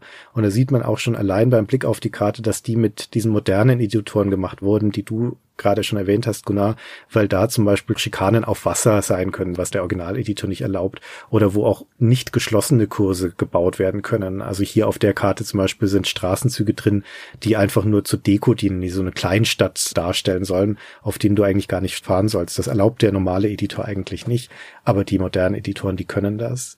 Und das Besondere an diesen Sextans-Rennen ist, dass die nach anderen Regeln gefahren werden. Nämlich zum einen gibt's da Handicaps für bestimmte Autoklassen. Da wird also quasi erzwungen, dass du mit langsamen Autos teilweise auch fährst, weil du ansonsten Zeithandicaps auf die Schnellen bekommst. Das ist ganz interessant, weil dann mal andere Autos bevorteilt sind. Hier zum Beispiel an der Strecke ist der Audi Quattro ein sehr gutes Auto. Aber vor allen Dingen erlauben die Regeln hier ganz gezielt dieses Replay-Handling, so wird es genannt. Also das heißt, es geht hier darum, die schnellste Zeit auf dem Kurs rauszufahren und zwar unter Ausnutzung von allen Shortcuts, allen Exploits und allen Zurücksetzen und nochmal fahren, wie du lustig bist. Wie du es vorher gesagt hast, es geht ums absolute Optimieren dieses Rennerlebnisses. Und das hat schon mehr von einem Puzzle als noch von einem Rennspiel. Ich habe Karten in dem Bliss-Editor gebaut und der Bliss-Editor, der sagt dir an, ob die Karte funktioniert, der macht so eine Art Test mhm. und dann sagt er dir, was die vermutlichen Zeiten sind. Und dann sagt er dir das, aber für jede der möglichen Strecken, die man auf deiner Karte fahren kann. Weil das Spiel ist ja so, dass man unterschiedliche Strecken fahren kann und man kann auch sinnlose Abkürzungen nehmen und so. Und das fährt dann der Editor sozusagen in Gedanken schon mal aus und sagt mir das dann für jeden Fahrer. Das fand ich auch noch ganz nett. Aber das zeigt auch noch mal, wie vielfältig diese Art des Bauens ist mit den unterschiedlichen Streckenführungen, wenn man das denn haben will. Diesen Check, ob die Strecke legitim und befahrbar ist, macht übrigens der Original-Editor auch schon. Auch ein tolles Feature. Ein kurzer Druck auf die C-Taste ist es, glaube ich. Und der Editor sagt dir, ob dein Kurs geschlossen ist oder ob irgendwelche Probleme da drin sind und markiert sogar die Stelle, an der er das gefunden hat. Also auch keine Selbstverständlichkeit. Das ist so nutzerfreundlich. Ist der Hammer. Ja, das ist ein Hammer-Feature. Ja. Er sagt ja sogar manchmal, woran es liegt. Ja. Also du hast ein Gebäude auf Wasser gebaut oder sonst irgendwas, sagt er dir ja explizit. Also der Editor ist so mächtig für einen Editor in Spielerhand zu der Zeit, das ist ein wahres Wunder, dass sie das gemacht haben. Und das ist ja eine Beigabe in dem Spiel. Sie bewerben das ja auch gar nicht groß, wenn ich mich recht entsinne. Ich habe jetzt die Packungsrückseite nicht mehr so im Kopf, aber steht das da so richtig drauf als Superfeature? Weiß ich gar nicht. Ja, ich habe gerade eine Anzeige hier von dem Spiel in meinen Unterlagen vor mir liegen und da wird das gar nicht erwähnt. Da wird nur erwähnt, boah, wie schnell man fährt und Rennen, totales Drama und du kannst dir Replays angucken, das wird erwähnt, ja. Aber dass es einen Editor gibt, den du selber bauen kannst, da steht ein Satz ganz am Ende. Und das ist nicht in so einer Feature-Aufzählung. Also es ist gut vorstellbar, dass Distinctive Software selbst nicht geahnt hat oder wusste, was für einen Schatz sie da mit diesem Editor haben. Der war ja, wie du vorhin schon so recht gesagt hast, das Entwicklertool. Das war halt der Editor, mit dem der Pickel seine Strecken gebaut hat für das Spiel. Und weil er halt so gut funktioniert hat, haben sie es noch mit reingenommen. Aber das war jetzt kein Kernfeature im Designdokument. Weißt du, was der Slogan des Spiels ist, laut der Anzeige? Nein. Stunts, so weit vorne, es ist nicht mal mehr ein Rennen. das ist ja nett. das, das fand ich auch hübsch. Das kommt aus einer Anzeige von Bruderband. Lass uns noch mal ein bisschen erzählen, wie es zu dem Spiel eigentlich kam. Jetzt hast du ja vorhin schon erwähnt, dass es da ein sehr offensichtliches Vorbild gibt für das Spiel und das ist Hard Driving. Genau, Hard Driving ist ein Arcade-Spiel von 1989 von Atari. Das grundlegende Feature-Set bis auf den Editor und die Replays in dieser Form obwohl Replays hat's auch, aber nicht in dieser ausgefeilten Form, dass das in die Arcade bringt. Und das wird später noch portiert auf den Amiga und auf DOS und es gibt auch noch einen zweiten Teil, der heißt dann Race Driving, der dann ungefähr gleichzeitig erscheint mit Stunts, noch leicht davor. Und das hat das grundlegende Set an Sachen, die Stunts hat, hat es auch. Es hat diese Stuntstrecken mit Korkenzieher und mit Sprüngen. Es hat diese typische zersplitternde Scheibe, die man pflichtmäßig in solchen Spielen haben muss. Es hat diese flache Ebene mit einer Textur am Hintergrund, genau wie in Stunts und den 3D-Objekten. Es hat einen Wechsel zwischen Schaltung und Automatik, aber das hat ja damals fast jedes Spiel. Es hat schon so ein ganz ähnliches Spielgefühl. Und es sieht auch auf Videos, ich habe es jetzt nicht nochmal selber gespielt, das Hard Driving, fast genauso aus an Ja. Stellen. Es sehen sogar einzelne Hindernisse fast genauso aus, als wären sie nachgebaut. Also in der Arcade-Version, ja. In der PC-Version ist es ein bisschen gröber, da, da sieht Stunts besser aus. Aber in der Arcade-Version sieht's halt super aus. Und was du vorhin beschrieben hast, dass es diese charakteristische Brücke gibt, wo es aussieht, als würdest du über eine Art Drahtgeflecht fahren, Mhm. das gibt's auch schon in Hard Driving so ähnlich. Genau. Das sieht da sogar sexier aus, finde ich, Ja. weil es da nämlich schräg gestellte weiße Pfeiler hat. Das ist schon sehr architektonisch markant, diese Rampe in Hard Driving. Aber ansonsten stimme ich dir zu, dass es, wenn du zwei Screenshots nebeneinander legst und schielst ein bisschen, dann kannst du die nicht so einfach auseinanderhalten, weil die sehr ähnlich aussehen. Aber Hard Driving war natürlich vorher da. Das heißt, es ist schon klar, wer da von wem abgekupfert hat. Ja, es gibt ja so einen kleinen Boom des Genres und Stunt Racer kommt ja fast gleichzeitig mit Hard Driving. Ich bin nicht ganz sicher, ob das irgendwie in der Luft lag oder ob die alle gegenseitig aufeinander immer geachtet haben und gesagt haben, wir müssen jetzt auch ein Stunt-Game haben, so wie man früher mal eine Zeit lang jeder ein Fußballspiel haben musste oder so. Vielleicht war das irgendwie einfach so ein Thema in der Industrie oder Hard Driving war halt einfach sehr erfolgreich, auch nach allem, was man hört. Ich kann mir schon vorstellen, dass das schlichtweg mit der Grafik zu tun hat, weil hier ist ja das Neue auch bei Hard Driving, das ist ja in der Spielhalle eines der ersten Rennspiele mit Polygongrafik. Nicht das erste, aber eines der ganz frühen. Und vermutlich, ist jetzt Spekulation, aber vermutlich wird man sich bei Atari das gleiche gedacht haben wie der Geoff Crammond bei seinem Stunt Car Racer und wie Spectrum Holobyte für Stunt Driver und wie dann eben auch DSI für Stunts. Nämlich, wenn wir jetzt hier also schon die Möglichkeit haben, ein Rennspiel in drei Dimensionen zu machen. Ja, eine normale Straße ist flach. Ja, was, was sollen wir denn da? Da kannst du ja noch ein bisschen hoch und runter fahren, aber wir haben ja doch jetzt diese Polygon-Sachen, wir haben doch jetzt die Luft, wir müssen jetzt irgendwas dreidimensional machen. Was machen wir denn da? Ich glaube, dass es da einigermaßen auf der Hand liegt, dann in die dritte Dimension zu gehen. Und bei Hard Driving sieht man das ganz gut, weil das ist ja noch ein Twitter-Spiel. Dieser eine Kurs, den es da gibt, der besteht ja aus zwei Schleifen. Da gibt es eine Abzweigung drin. Vielleicht ist das der Grund, warum es die Instanz auch gibt. Aber die eine Strecke ist eben diese Stuntstrecke und die andere ist die Rennstrecke. Also im Kern ist das ja ein Fahrsimulator. Ne? Dieser Arcade-Automat, der hat ja die drei Pedale unten und einen Schalthebel und ein Lenkrad. Das soll sich ja so anfühlen, wie wenn du ein Auto fährst. Und du fährst dieses Auto halt entweder über eine Rennstrecke, wo du es nominell ausfahren kannst, oder du fährst es über diese Stuntstrecke. Aber das ist noch nicht trennscharf ein reines Stuntspiel oder ein reines Rennspiel, sondern es ist irgendwie beides. Und dann kommen eben in den frühen 90ern diese Handvoll reine Stuntspiele und dann ist es aber auch wieder vorbei. Dann ist das wieder durch. Ja, es endet sofort. Ich habe gedacht, das ist schon sowas wie, hey, wir haben jetzt so eine Engine und die Hard-Driving-Leute haben ja beides gemacht, komm, wir trennen das auf in Spiele.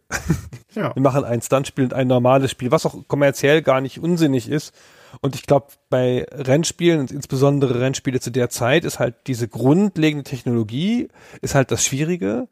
Und das Ausdifferenzieren in Racing Game und Stunt Game ist, glaube ich, nicht mehr so die ganz große Problematik, wenn du das einmal hast. Aber das ist tatsächlich eine kurze Blüte an diesen Spielen, kommen ganz viele in einem begrenzten Zeitraum und dann war's das wieder. Und Stuntspiele sind jetzt nicht so en vogue. Nö, genau. Also das ist eine kurzlebige Geschichte. Wie gesagt, ich glaube halt, dass das mit diesem Technologiesprung zu tun hat. Hm. Bei Distinctive Software in Kanada ist es ja auch so, die haben ja eine Rennspielhistorie. Wir hatten es ja schon gesagt, Test Drive, Test Drive 2, Grand Prix Circuit, Cycles und sowas. Die haben eine ganze Reihe von Rennspielen gemacht, meisten für Accolade.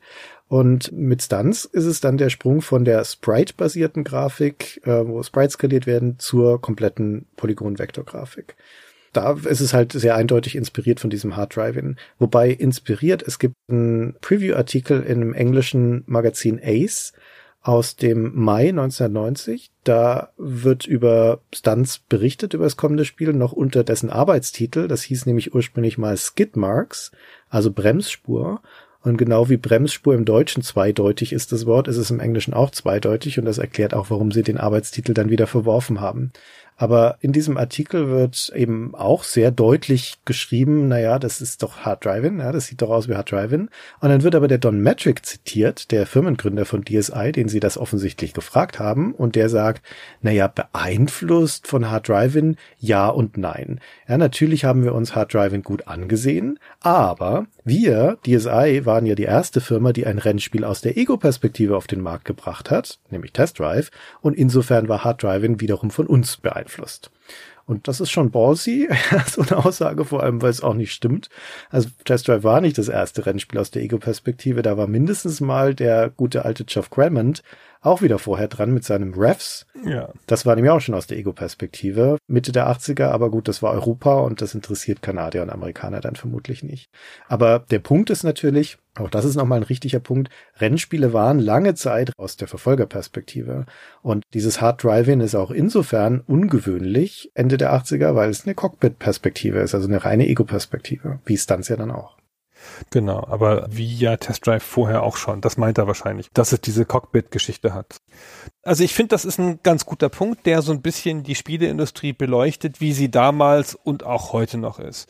Die Spieleindustrie hat diese springende Innovation, wo irgendjemand in einem Teilaspekt eine Konvention findet, die so super ist oder so klar ist, dass sie bleibt. Und ab da ist das im ganzen Genre so. Also kein Spiel findet die ganze Formel in der Regel, ja, sondern halt, keine Ahnung, Teile der Formel. Und dann werden da Teile der Formeln immer wieder ausgetauscht zwischen den Spielen. Und gerade bei Spielen, die etwas simulieren, da ist man ja immer dankbar, wenn man irgendwas gefunden hat, was irgendwie stimmt. Und die Spieler fordern das ja auf eine Art auch, indem sie dann sagen, ja, was denn hier? Ja, das ist doch, der Button gehört doch nach rechts, das ist doch in Spiel XY auch so. Und das gehört aber, finde ich, einfach zur Spieleindustrie. Dass da Sachen übernommen werden. Ich finde jetzt hier, Stunts übernimmt halt einfach sehr viele Features in sehr ähnlicher Weise. Und deswegen finde ich, ist es schon sehr stark beeinflusst. Aber dass es natürlich bestimmte Elemente übernimmt, das ist ganz normal. Ja, völlig legitim und Stunts würde ich jetzt auch nie vorwerfen, dass es sich da auf dieses Vorbild bezieht, zumal es ja weit über dieses Vorbild hinausgeht. Stunts macht ja viel mehr drumrum und perfektioniert auch viele Dinge, also völlig in Ordnung. Aber der Punkt ist, was so die Entwicklungsgeschichte angeht, dass Distinctive Software eigentlich ursprünglich gar kein Stunts-Spiel machen möchte, kein Stunt-Train-Spiel, sondern in allererster Linie wollen sie mal weitere Test-Drives machen. Denn wir haben ja schon gesagt, deren Hitserie für Accolade ist Test Drive. 87 das erste Spiel, 88 das zweite Spiel. Und eigentlich wäre der Plan natürlich damit weiterzumachen. Aber Distinctive Software ist zu dem Zeitpunkt eine sehr schnell wachsende Firma, ein schnell wachsendes Entwicklungsstudio. Der Don Metric, sehr umtriebiger Typ, hat ja später noch große Industriekarriere gemacht bei EA und Microsoft und Singer und so. Der ist also ein guter Geschäftsmann und der trimmt seine Firma auf Wachstum. Unter anderem gründet er auch noch eine Schwesterfirma namens Unlimited Software Incorporated, also USI statt DSI nominell eine eigene Firma, de facto ist es aber der Portierungsarm von DSI. Was die machen ist, der Metric hat an Land gezogen, für Sega und Konami PC-Portierungen zu machen von deren Spielhallenklassikern. Afterburner, Altered Beast, Metal Gear und so weiter. Und das macht eben das USI. Und unter diesem Paket, was er portieren soll, ist auch Outrun dabei. Spielhallenklassiker. Und 1989 kommt also die PC-Version raus. Da ist Accolade aber nicht erfreut drüber, Accolade ist der Publisher von DSI, der langjährige, und die verklagen dann DSI sogar, ziehen sie vor Gericht mit der Begründung, dass DSI oder USI für die Portierung von Outrun Code von Test Drive verwendet hätte. Der Code von Test Drive, der Source Code, gehöre aber Accolade laut Vertrag. Und dann geht das Ganze vor Gericht und Distinctive Software erwidert, naja, was wir da verwendet haben für Outrun, das sind nur Standardroutinen. Ja, sowas wie die Signale von den Eingabegeräten verarbeiten oder so. Das ist so grundlegend, das ist per se nicht von dem Copyright geschützt und außerdem sei die Übergabe des Source Codes auch gar nicht Teil des Vertrages gewesen. Und dann geht das in Kalifornien vor Gericht. Und 1990 entscheidet das Gericht, dass zum einen diese angeblichen Standardroutinen, die DSI da verwendet hätte, sehr wohl unter das Copyright fallen. Also Accolade hat allen Grund, da einen Copyright-Verstoß anzunehmen, wenn ihnen denn der Source Code gehören würde. Das aber, sagt das Gericht, tut er nicht, denn der Vertrag ist in der Hinsicht nicht gut formuliert. Das heißt, Accolade hätte eigentlich in der Sache recht gehabt, aber sie verlieren dann vor Gericht trotzdem, weil sie einen schlechten Vertrag aufgesetzt haben. Lange Rede, kurzer Sinn. Das Verhältnis zwischen den beiden Firmen ist dann nachhaltig zerrüttet dadurch und dementsprechend wird Test Drive 3 auch bei Accolade intern entwickelt und nicht mehr bei DSI. DSI muss sich also nach einem anderen Publisher umsehen und vor allen Dingen auch überlegen, wie sie jetzt mit den Rennspielen weitermachen wollen. Und das, was sie aber eigentlich intern machen wollen in der Zeit, ist ein Stockcar-Rennspiel. Also sowas wie das, was später Destruction Derby dann geworden ist. So beginnt nämlich Stunts. Eigentlich als eine Fingerübung von dem Kevin Pickell, der Programmierer ist bei DSI, der vorher noch nie 3D-Grafik gemacht hat und der probiert also erstmal in Richtung von diesem Stockcar-Rennen zu gehen. Das wird aber schnell wieder verworfen, sehr früh, weil es viel zu kompliziert ist, in 3D diese ganzen Gegner und Fahrphysik hinzukriegen. Und dann experimentiert Herr Pickel mit eben einem einfachen Editor, um so 3D-Strecken aus Bauteilen zusammenzubauen. Und das ist dann der Nukleus für das, was Stunts werden wird. Das ist eine super interessante Geschichte, finde ich, dass der Piquel da ja Ewigkeiten dran alleine rumgemacht hat. Und der war ja dann auch fast die ganze Entwicklungszeit durch der einzige Programmierer des Projekts. Ja. Und deswegen hat er auch noch Design Credits und Grafik Credits, weil er ja am Anfang ja alles allein gemacht hat. Er hat auch diese Objekte gebaut und so. Also die Automodelle hat dann seine Fähigkeiten überschritten als Grafiker und dann mussten halt Grafiker her und dann wurde es natürlich schon noch richtig gemacht aber die grundlegende Grafik davon hat er alleine gebaut. Er hat das als Prototyp, als fahrbares Spiel so alleine mitentwickelt, also mit dem Designteam, aber er hat halt die ganze Programmierleistung gemacht. Und das ist schon ganz schön enorm. Ja. Zumal er ja den Editor noch gemacht hat. Klar brauchte der einen komfortablen Editor, wenn er alles alleine machen will. Der ist auch kein unbeschriebenes Blatt, der Piquel, auch wenn man seinen Namen jetzt heutzutage vermutlich nicht unbedingt kennt. Aber zu dem Zeitpunkt, wo er Stunts entwickelt hat, war der ja fast schon ein Industrieveteran. Der hat 81 schon in der Branche angefangen in Kanada und hat dort mit einem Entwicklungsstudio namens Paradigm Creators erstmal Rollenspiele gemacht für SSI. Gemstone Warrior und Gemstone Healer und so. Und er hat aber auch schon mit Kollegen zusammen ein frühes Kopierschutzsystem für den C64 geschrieben. Pirate Busters hieß das. Und er hat ein eigenes Entwicklungssystem geschrieben, noch auf dem Commodore PET namens Total Software Development System. Da war ein Editor dabei und ein Assembler und ein Sprite Editor und so weiter. Und als er bei DSI dann später in Mitte der 80er eingestiegen ist, da hat er das mitgebracht, dieses System und konvertiert auf den Mac. Und damit hat DSI bzw. USI eine ganze Reihe von Ports dann gemacht auf Basis von dem Entwicklungssystem, was der Pickel geschrieben hat. Das heißt, wenn es um Tools geht, war der schon ziemlich versiert. Und das merkt man erstens dem Editor an von Stunts und das merkt man aber generell natürlich auch der Tatsache an, dass so ein doch relativ komplexes Spiel von einer Person geschrieben werden konnte. Der muss sich gute Systeme und gute Tools gebaut haben. Ja, der ist seit 85 bei DSI und vorher ja schon vier Jahre in der Spielindustrie, wie du schon gesagt hast. Ja, ich meine, eine vierjährige Berufserfahrung im Jahr 1985 zu haben, ist ganz schön enorm. Ja, wo es ja noch keine Spielindustrie gibt in der Form.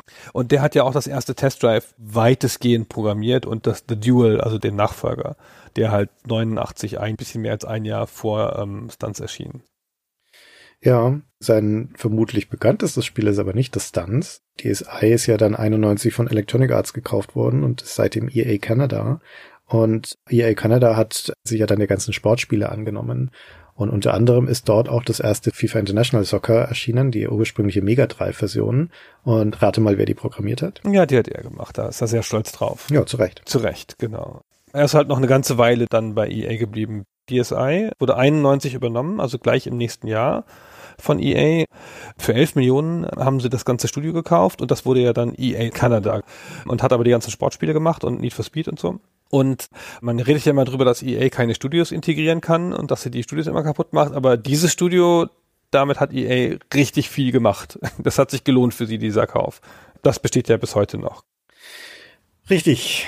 So, und das ist der Grund, warum wir Stunts haben. Das Ding ist nur, aus meiner Ansicht ist es ein phänomenales Spiel.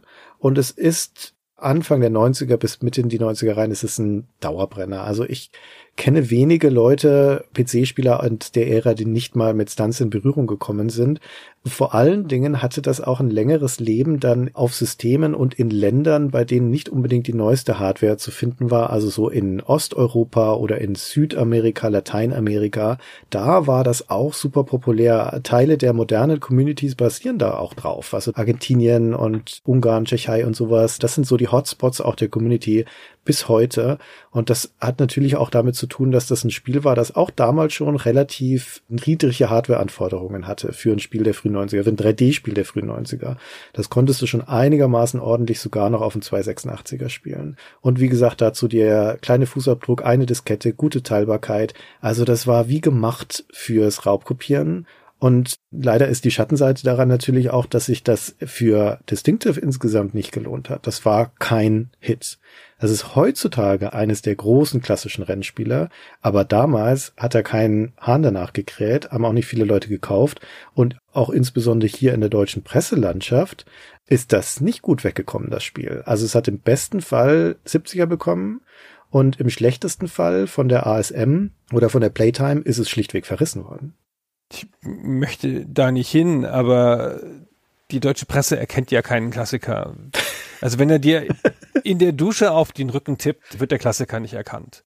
Die Zahl der Spiele, die heutzutage große Klassiker sind und die von der deutschen Presse abgewatscht worden sind, ist ja Legion. Ich will gar nicht sagen, dass das Doofheit der deutschen Presse ist. Es ist wahrscheinlich auch schwierig, große Klassiker zu erkennen. Damals vor allen Dingen ohne so eine Art Resonanzboden der anderen Medien um dich rum und vielleicht auch der PR, ja, wenn du einfach irgendwas zugeschickt kriegst und hast einen schlechten Tag, dann erkennst du es vielleicht nicht. Aber das ist schon auffällig so. Und Stunts gehört halt nahtlos in diese Reihe.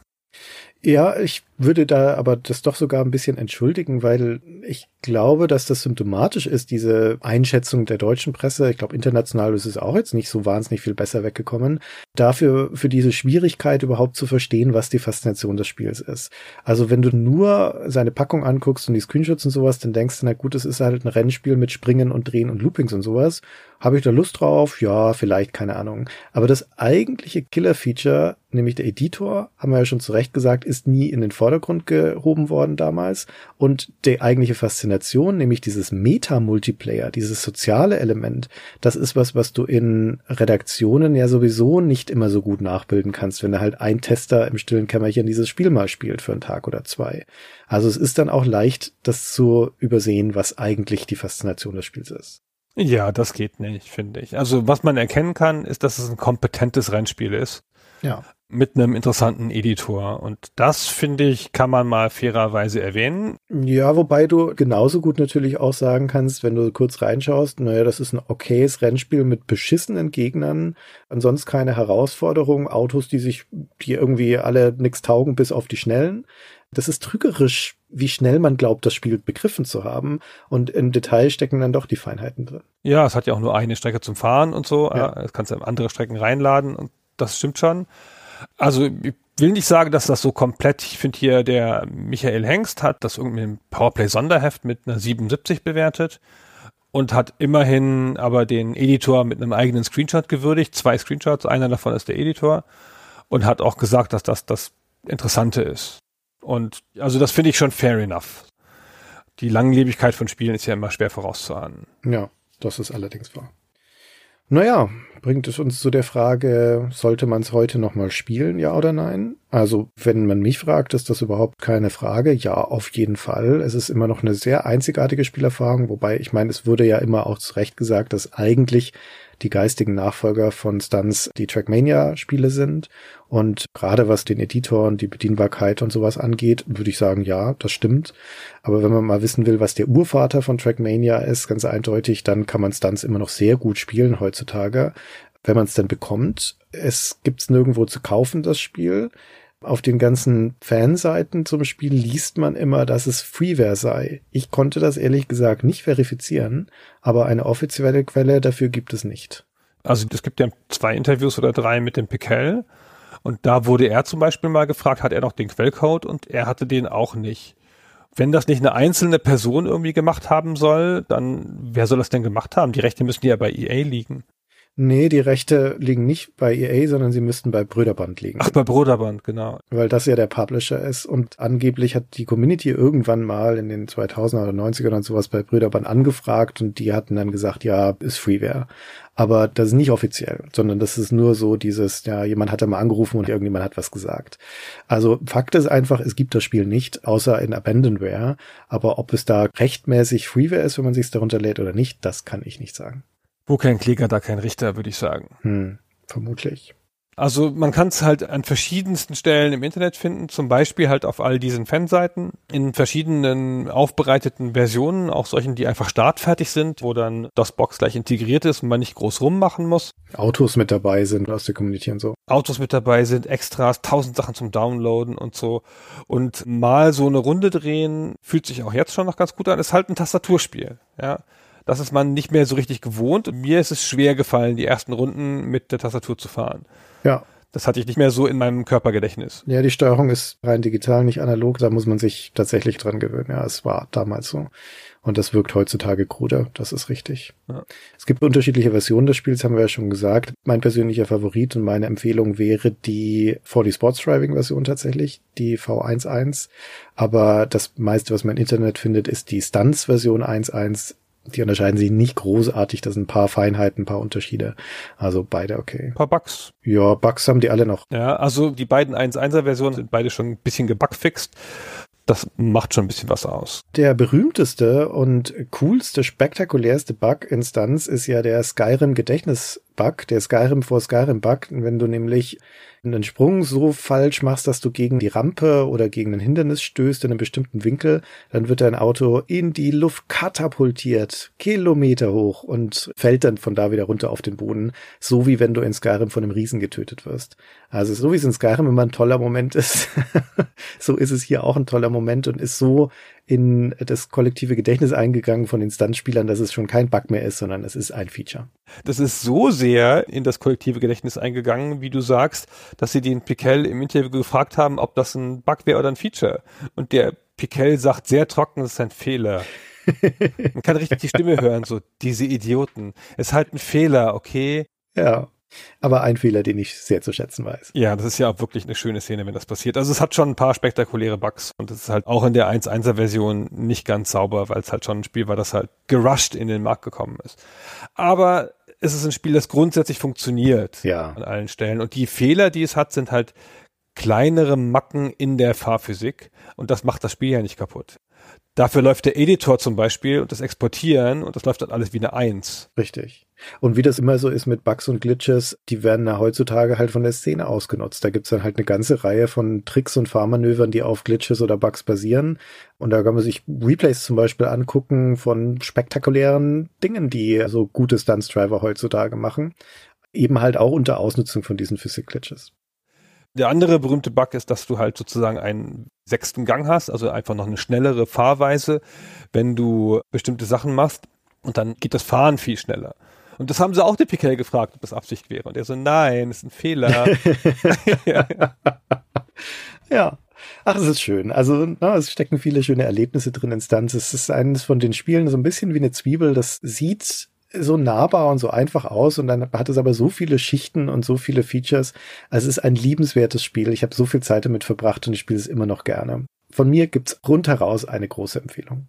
Ja, man kann das mal gesehen haben. Ich finde, die Faszination erschließt sich schlecht von heute aus, weil zur Faszination halt dieser soziale Aspekt dazu gehört und diese Lust am Bauen. Richtig. Man muss da Lust drauf haben, Strecken zu bauen und das Bauen zu unterbrechen, mal was Probe zu fahren, sobald du deinen Kreis geschlossen hast, zu gucken, wie sich das verhält, dann wieder in den Editor zu gehen, dann wieder etwas anderes bauen, dann jetzt noch vielleicht was Dekoratives, nee, wir ändern den Verlauf mal und dann wieder fahren wir wieder und dann wieder hin und wenn du da an diesem Aspekt des Spiels Spaß hast, dann kannst du damit auch heute noch richtig viel Spaß haben.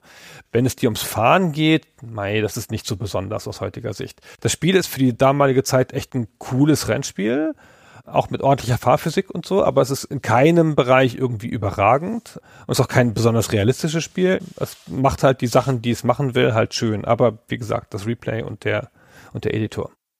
Genau, dann haben wir es, würde ich sagen. Ja, dann geh doch spielen, Christian. Bau doch noch was. Ja, ich habe jetzt große Lust, nochmal einen Kurs für dich zu bauen, der dich zur Verzweiflung bringt. Aber im Endeffekt reicht es, wenn ich da ein Oval in die Landschaft setze. Tja, ich falle ja vom Oval runter, Christian. Meine Skills, da musst du nichts Schlimmes bauen. Okay. Gut, dann setzen wir One Must Fail irgendwann fort.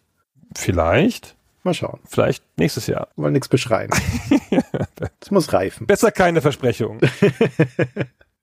Gut, danke schön, dass ihr hier zugehört habt. Wir wünschen euch noch eine wunderschöne Zeit und fahrt vorsichtig. Tschüss. Bis dann. Ciao.